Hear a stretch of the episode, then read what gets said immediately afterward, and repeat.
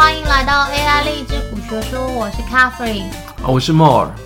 我们今天要讨论的题目是如何成为你理想中的有钱人。P.S. 不是第二集哦，今天的谢子梦想、成就、奋斗，你看是不是很激励，适合新年的开始？嗯，梦想、成就、奋斗，好。然后嘞，但是你知不知道梦想、成就、奋斗这三个是互相 trade off？为什么？因为通常来讲，我们一个目标嘛，那梦想是达到你一个最大化的目标啊，梦想很远，可能要走很久啊。可是成就呢？如果假如说我们把要达到一个就是好的成就，通常来讲是一瞬间的事情，我们可以就是努力的一辈子成就一项事情。那奋斗的话，它是一个长时间的，所以在资源呢、啊，在你的时间上啊，整个的经验的累积上面，它其实是三个不同的方向。这是我们今天要讲的，就是跟我们之前讲的第二集有钱人的三种有钱人，其实就是那三个象限。你要不要再跟大家讲一下三种有钱人是哪三种？我们的三种有钱人。人分别是资产负债表一个最大化，就是你的台面上，比如说就是世界第一首富，那是全世界最有钱的人嘛，这是一般的评价。可是你知道，马斯克是前一阵子的首富，因为好像现在已经掉到第二了，好像股价的关系。可是这样的首富，前一阵的新闻是他付不出呃那个钱来，证券商跟他追讨，他抵押的部分因为那个整个股价往下掉，证券商要他补缴钱，首富居然会发生这种事情。还有就是以前的一些你听到的首富都一直在轮换，轮换的原因也是因为他们。就是资产负债表一下变大，一下变小，这是第一种有钱人啦，是台面上的、明面上的，就是首富。第二个是一时之间的首富，冲上去就冲下来，他是以追求成长率而言的，就是世界首富。你不是说世界首富啊，就是有一个成就在。比如说之前前几年的女股神巴 Catherine 凯撒琳伍德，我们叫木头姐，她一年的时间就超越巴菲特，成长的报酬率百分之一百多嘛，一百三十几，成为就是当时的女股神。现在还是女股神啦，她的成就很难被超越，那么短的时间内就让自己成为就是一个成长率最高的一个市场操盘者，虽然现在很惨了，她也成就了世界第一首富啊，这是属于成就的那成长率，它是要求时间速度短，一次达到一个巅峰。那第三种就是现金流，就是每天过好日子，那不求是首富，你的生活不会拮据，每天的现金流不会缺，买买东西啊，小小的奢侈啊都还可以，这种就是第三种有钱人嘛。其实说实在也不缺什么，类似像这一种，就是这三种，我们把它定义成我们的蟹子中间的梦想、成就、奋斗这三个不同的目标，这就是我们今天要讨论的整个的主题。如果假如说你一辈子都只为了一个特别的成就，或者是要成就你成为我刚刚讲到世界首富这样的梦想，要求一个资产加负债的一个累计最大值，或者是说你要求就是整个的有钱的，应该是说不缺钱花的穷人，这三种目标是不一样的啊。你想要追求的、想要得到的也会不一样。我们今天大家探讨这些事情，用简单的问题，然后一些身边的实际发生的事。还有就两个心理测验，让你自己明白你是什么样的人。不要嫌我烦哦，这样，因为好像已经问了很多次了。那什么问题？两个问题，你说一下。好，第一个问题，因为你回答过很多次，我们就来问大家。第一个问题是说，你如果要定义成第一个，为了梦想，你要超越巴菲特，你要超越马斯克，成为就是一个很有钱、很有钱的人。可是你没有财经常识，其实马斯克也没有啦。巴菲特呢，他也不是学这个出身的嘛。那你只会简单的定存，那你要怎么样击败巴菲特？打败马斯克成为首富？不知道，你怎么会不知道？你已经回答过很多次了。巴菲特是你偶像啊，所以你最少要说一下他的优点啊。巴菲特，巴菲特就是活很老啊。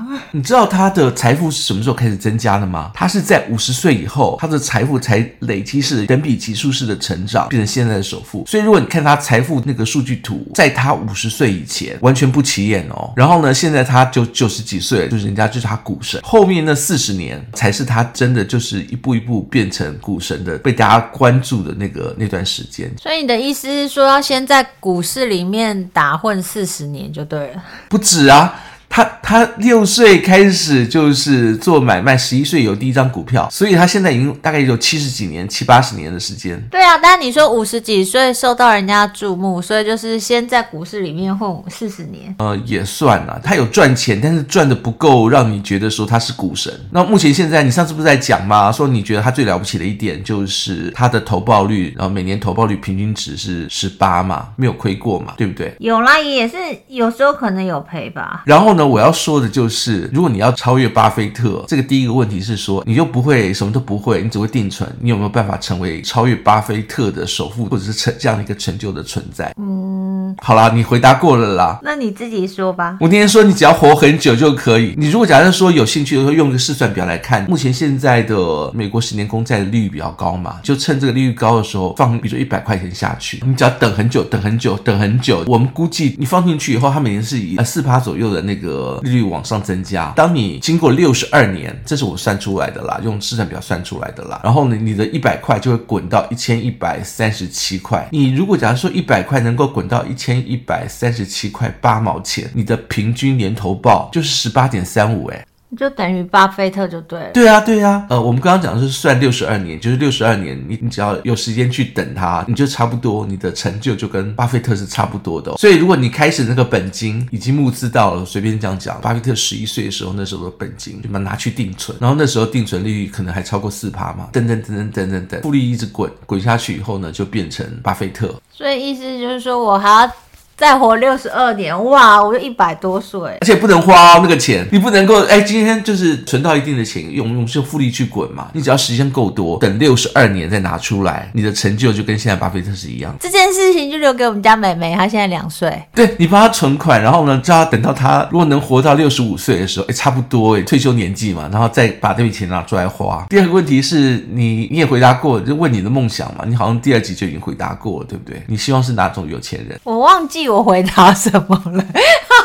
你每次回答都一样啊？你这是故意的吗？我每次回答都一样。我回答什么？就是要最有钱的有钱人啊！你是属于比较贪心的那种。如果大家不知道自己是希望成为哪种有钱人，或者是一时之间难以选择的话呢，第一个可以回去听一下我们的旧的 podcast 啦。第二个呢，是我们后面还有两题那个心理测验，可以测验出你应该是属于哪一种。有钱人，不然你先问心理测验好了啊？先问心理测验吗？这题的前提是你是女性，然后你的名字叫 Cinderella。有一天晚上你正在耕地的时候，为什么是耕地呢？因为 Cinderella 很可怜，他啊是扫地的时候，周围有那个 club，里面好多的那个六块肌型男招募新的新开幕，你好想参加。这时候呢，神仙阿姨就出现了。神仙阿姨就说，Cinderella，Cinderella，你是这么诚实、聪明又可爱的女孩，今天我晚上我就答应你一个愿望，让你坐着南瓜车去参加新开幕的猛男 pop show。同时给你一个今晚的特殊的殊荣，你会成为全场的焦点，全场的那个猛男都会为你疯狂。你有权利去做任何的要要求，或找到你喜欢的对象，然后对方不会拒绝。到了那个 pub 以后呢，进到那个 pub，pub 里面的猛男真的都非常优秀，而且很多人。这个时间点呢，下面就是问题了。有三种情况，哪一种是最贴近你会去真的去做的想法？第一种情境是每一个你都会想要先认识，因为你觉得猛男太太多。眼花缭乱，而且每一个看起来都还不错。与其有这样的机会，你不如把每一个人的联络电话、相关的资料、名字。啊，都要到，然后你不会定下来，就决定今今天晚上就做这件事情，要保持一个未来可以留下的空间跟比较可以暧昧的关系。第二种情况是你还是坚持要找到一个这里面最好，你也不要问什么，叫你的目的就是找到一个最好、最亮眼的一个猛男，你就很快的把他带出去一夜情。第三种情况呢，你相信这里面一定会有一个，也许不是最出众的、很普通的，但是呢，他一定是一个可以托付一生的一个对象，这样的白马王子，你可以跟他走在一起，然后。成就后半生啊，这三个情况让你选一个。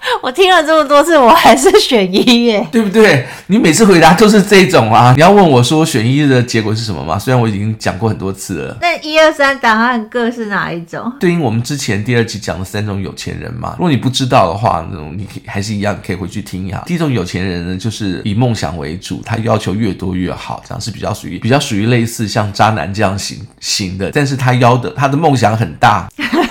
你是拐着弯骂我是渣男哦？不是啊，你是女生啊。他的梦想很大，这样讲是不是很比较好？梦想很大，然后小孩子才做选择，成熟的人全都要。这种是属于那种资产负债表加起来最大的那一种，这要有大的心，然后呢才能成就比较大的梦想。你如果选这一种的话，就是属于第一种的有钱人。我刚刚讲到就是那种以资产负债加在一起总量量要很多的有钱人。呃，如果你选的是二的话，二就是那个找一个最亮眼的王子要配公主嘛，一夜情就好，不拖泥带水，直接的往标识迈进。那这种是属于那种成就感，就我刚刚讲到说梦想成就奋斗，属于成就那一种。在有钱人的那个归属里面，它是属于你要求他的成长率就要很快的达到一个目标，时间完全不是他的考量，他只在乎于一瞬就是永恒那种感觉。那毕竟你去了这一次，那个全场里面最好的，你也已经把他拉出来了，你大概就是比较像是我们的那个 Catherine Wood，就是木头姐，她一辈子只要那一年变成了女股神。第三种呢，就属于现金流的，因为她一开始考量就是合理的、理性的去分配他未来的每一天，然后呢，还要找到一个是可以长长久久的，是以时间为最 care 的一个主体，尽量的就是抵御那种无常。他可能会讲说啊，那我也必须要找最好看的，而只要找一个最契合的，然后呢，找一个最契合也不是因为一夜情，是因为要跟他共度一辈子，类似像这样的是属于现金流这一类的人，他找到的对象，他可能不是里面最 perfect 的，可是却是他最适合他自己的，可以走得很长久。这种是属于现金流型的。如果你选了一二三，各选了一种，那你大概就知道，一般你的选择，你心里面的那个标的，可能是属于哪一种有钱人，可以做一下测试了。我知道很多人他是属于那种社会型的，也就是说从小到大，然后呢，那个比如说家里面跟他灌输的观念就是王子就是要配公主啊，所以他觉得说，按照理性的思考，他应该是要选择一个帅哥里面最亮眼的那个，就是有过一次经验就好。但是事实上，他可能内心其实不是这样想的。社会型的意思就是说，有外界的那种束缚，然然后呢，通常会指使你说我应该要怎么样去做。可是，可是如果闷的心，他可如果你回答是第三种啊，也许其实你的内心里面是觉得说，啊，还是找一个可靠的人是比较实际的。那回到我们这次的那个理想中的有钱人的这次的 podcast，我觉得你生活里面很多的事情都在累积，像这样子的不断的决策。如果假设说你每一个决策都是从一个方向的话，就像我刚刚提到的梦想成就奋跟奋斗它的过程，如果你都是属于就是每次的决策都是一致的，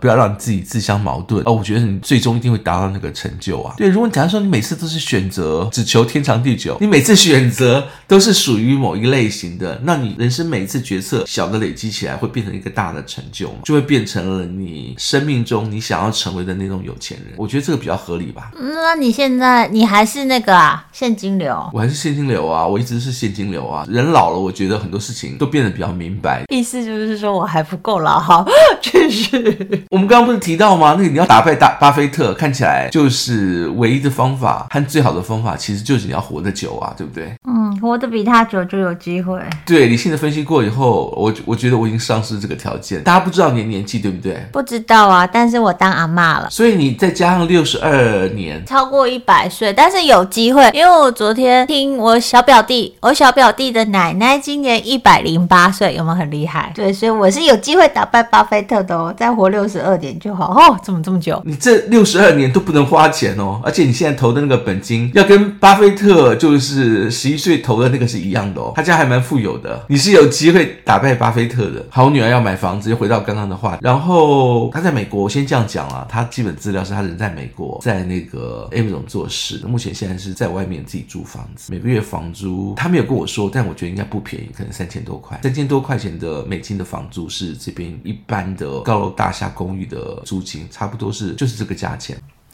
那多大？三千多块是多大的房子？哦，不大哎，就是有点像是饭店的那个一层，但是它包含就是像是厨房。目前现在是两个人，那个房间可以住两个人。那一个人要付三千多块，还是两个人付三千多块？两房的啦，你要住一个人住两个人，不不管你，它是按照平数大小的嘛。通常来讲，这样子的房租。对啊，那所以你是说租金总共是三千多块？对，我大概可以给你这样讲，就是你要看它的租金哦，你可以上去看。它的那个 mortgage 的目前现在 mortgage 的那个的价钱差不多就是那个价钱，也就是说他们那边的房租是跟着 mortgage 那个价钱在跑的。平常你可以大概估算，如果房价是一百万的话，那每年的那个房租费大概是七趴，七万块一层的那个套房要差不多到七趴，因为你要缴个还蛮贵的钱，所以不便宜。呃，我要提到就是说他每年缴这个钱，因为我刚刚讲说美国的房租是跟 mortgage 在跑的，基本上来讲，他如果自己买房子的话，可能就缴比较多。缴久以后，房子就是自己的。目前现在到今年二月的时候呢，他那边的租约就到期要续签，续签又涨了。呃，这也是就是美国房价现在还没有往下跌嘛。然后他就跟我讲说，他想要自己去买房子，问我要怎么 support 他。我就说我可以 support 他，爸妈一定会 support 嘛。但是我有给他一些专业的建议，比如说像房子，建议他要到去年建议今年了，今年就建议他明年去买，房价还没崩。掉。我是想说，等到房价往下崩，再崩个八折的时候再去买。但是他觉得他不 care，反正他是贷款买，他很坚持，就是希望就是马上现在把房子就买下来，已经在看房子了。我要讲的身边的事情就是，一般来讲，我觉得家里面小孩子或者是遇到这种事情，如果是你的小孩，可能你也会有有些建议嘛。比如说我这边 care 的就是说，如果假设说，比如我今天帮他，我 support 他头期款，他去自己用贷款的方式去买现在房子，我跟他讲说现在利率比较高，第一个，第二个是房价也比较也比较高，这样子还没往下掉。八折买跟没有八折买的话，我大概简单的算一下，如果他是就是贷款贷八成，买个差不多七十万的房子，六十八万七十万的房子，他每个月要缴掉房屋的贷款，三十年的贷款要缴掉五千多块。可是如果他今天打了八折买，对方能够砍价到八折，等到明年的时候有就有机会嘛。目前现在的价钱在打八折，那如果是这样子的话，那他每个月三十年每个月只要缴四千多块，就是差很很多。那我有跟他讲说，你要不要再等一等？他的答案是不要。我觉得各有各的看法。以他而言的话，我觉得我女儿可能是比较想说，那就不用管时间，就赶快先先有一栋房子开始缴贷款，然后呢，明年情况怎么样也都再说。但是基本上来讲，那个时间点他已经有一栋房子了，这是属于那种成长率的那种有钱人嘛。我觉得年轻大概就是这样了。当你时间很多的时候，你反而不 care 时间。我们家长的眼光看起来看法就会变成，就是说你要不要做一个比较现金流的有钱人，在同样都是同一个资产加负债的贷款下，我觉得就是说你花一些时间等到明年好的时间，你可能就是现金流就会轻松一点，而且你一付就是要付三十年，这是家长的想法啦。最后还是尊重我女儿的想法，她觉得在这个时间点，她自己做这样的动作跟做这样的决策，我还是 support。我要讲的就是说，我们今天不是提到那梦想成就奋斗嘛，啊，三个有钱人的方式嘛。如果你每次决策都是朝某一个目标方向走的话，你最终一定会成为那种有钱人。你要想过，然后呢，也许我女儿想的就是说我赶快有一栋房子，只是她觉得生命中最美好的事，就是成长率嘛。那那种有钱人，我觉得也 OK 啦，尊重他的观点。此外的话呢，因为过了新的一年了，这边还有另外一个例子是家里面有些人家里面会给红包，给小孩红包。那我遇到了一个朋友，他就是过年然后带小孩去领了红包以后呢，就把小孩的红包就通通没收了。然后没收以后呢，他就是讲了，妈妈帮你存起来，你现在高中了，到时候会可以付大学学费。那家里面小孩就不太开心啊。第一个那是我的红包，我想要拿去买，比如说 PS5 好了，或者是说想要去去买就是 Lululemon 的衣服，你干嘛要限制我去把他这个钱变成未来才可以花的钱呢？没有控制权。我觉得这也是两个方面想法是不一样的。小孩子想买 Lululemon，他是想要就是在那个时间点，然后呢有一件过年可以穿的新衣服展示在大家面前，他觉得这样的价值就达到了。家人的想法就是说，要